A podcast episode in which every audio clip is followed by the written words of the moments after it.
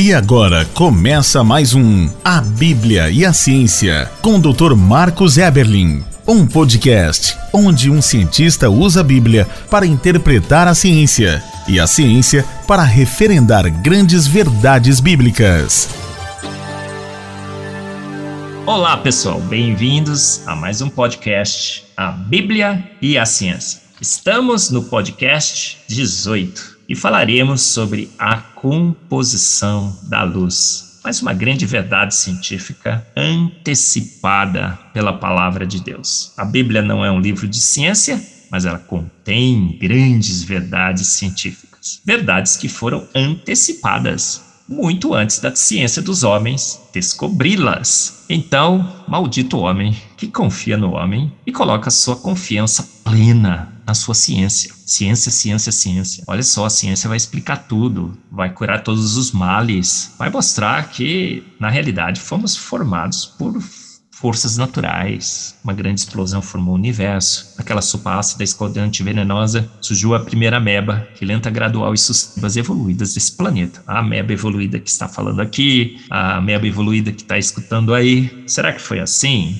Não. A Bíblia diz que, em Salmos 33, 9, ele falou e tudo se fez. Em Gênesis lemos: a Trindade reunida, façamos o homem a nossa imagem e semelhança. E Jesus diz: Não lestes que desde o princípio os criou, homem e mulher, macho e fêmea. Magnífico. Grandes verdades científicas antecipadas pela palavra de Deus. E eu, quem sou? Eu sou Marcos Eberlin, professor, pesquisador, escritor, químico, cientista, fervoroso defensor da teoria do design inteligente, mas, sobretudo, um cristão crê na Bíblia, que entende que a Bíblia é palavra inerrante do nosso Deus. E agora, será que eu sou um outsider da ciência, como alguém um dia disse? Olha, o Marcos é um outsider da ciência. Será que eu sou um dos poucos estou fora daquele grande círculo de cientista, é, de cientistas, ao acreditar na Bíblia, na inerrância da palavra de Deus, que fomos feitos prontos pelo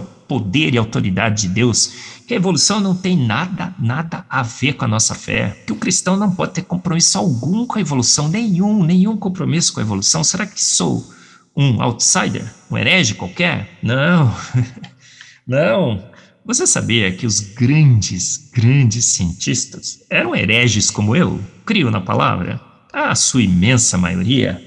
Os pais da ciência, Boyle, Pascal, Newton, Faraday, homens que criam na Bíblia, criam em Deus, usavam a Bíblia, inclusive, como seu guia na interpretação da ciência.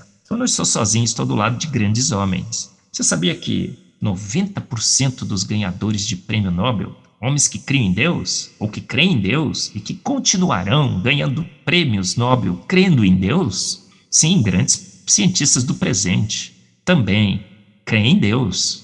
Então a ciência tem Deus como seu autor e consumador, e grandes cientistas que creem em Deus. Mas nesse podcast número 18, o título é esse: A Composição da Luz. A luz é magnífica. E disse Deus: haja luz, e houve luz. A ciência entendia exatamente como a luz era composta.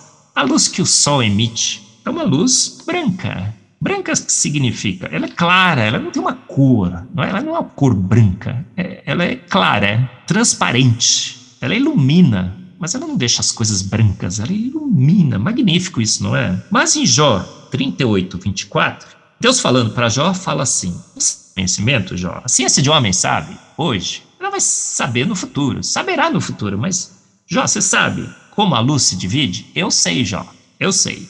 E o que aconteceu? Deus está aqui antecipando que a luz não é única, que ela é dividida. Nós descobrimos essa verdade com a ciência? Sim. Colocamos um prisma e o que aconteceu? A luz branca do Sol foi decomposta em sete cores, as sete cores do arco-íris, por exemplo. E vimos então que a luz que emana do Sol não é uma luz clara que brilha, que a gente fala de que é branca. Ela, na realidade, é composta de sete cores, as sete cores do arco-íris.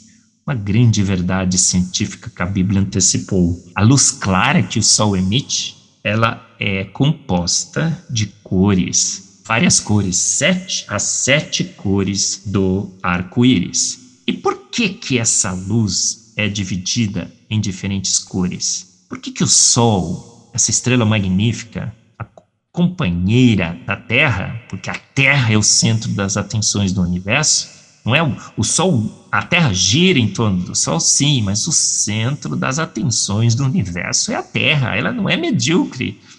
Ela não é um ponto pálido, insignificante, perdido na imensidão do universo. Ela é o centro das atenções do universo.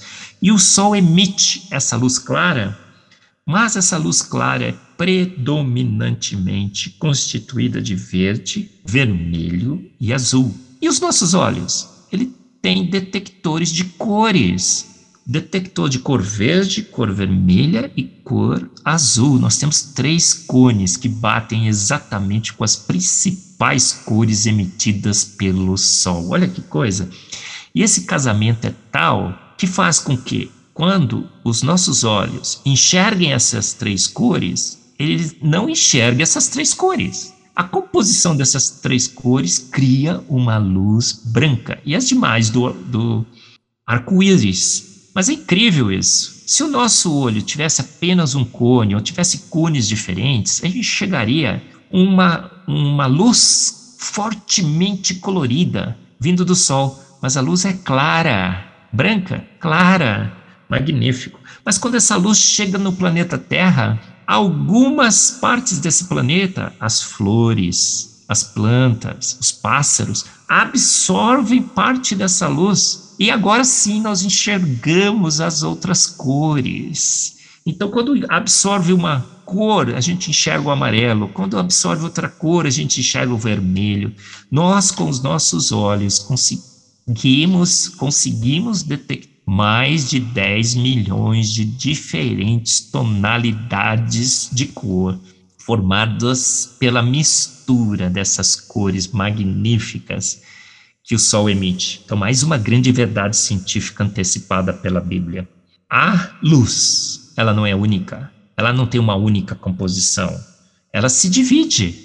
Se divide sim. Deus está perguntando para Jó: você sabe como? Jó não sabia, mas a ciência moderna descobriu que sim, a luz se divide, se divide em cores, no colorido, e exatamente o olho humano foi feito para enxergar essas cores específicas. No conjunto, uma luz clara que ilumina. Mas quando se absorve parte dessa luz, todo o planeta Terra fica colorido, as plantas ficam coloridas, os pássaros ficam coloridos, o céu fica colorido, céu azul durante o dia, amarelo, alaranjado durante a noite, aquele pôr do sol magnífico que podemos observar nas praias, no campo, uma grande verdade científica antecipada pela palavra de Deus, que só com Isaac Newton, com seus prismas, nós descobrimos. Gostou, não gostou? Você tem, a, tem fé na palavra de Deus? Você crê que a Bíblia é inerrante? Que ela tem autoridade absoluta? Que ela é o nosso único guia de fé e prática? Saiba que a sua fé é corroborada pela ciência, pela melhor ciência.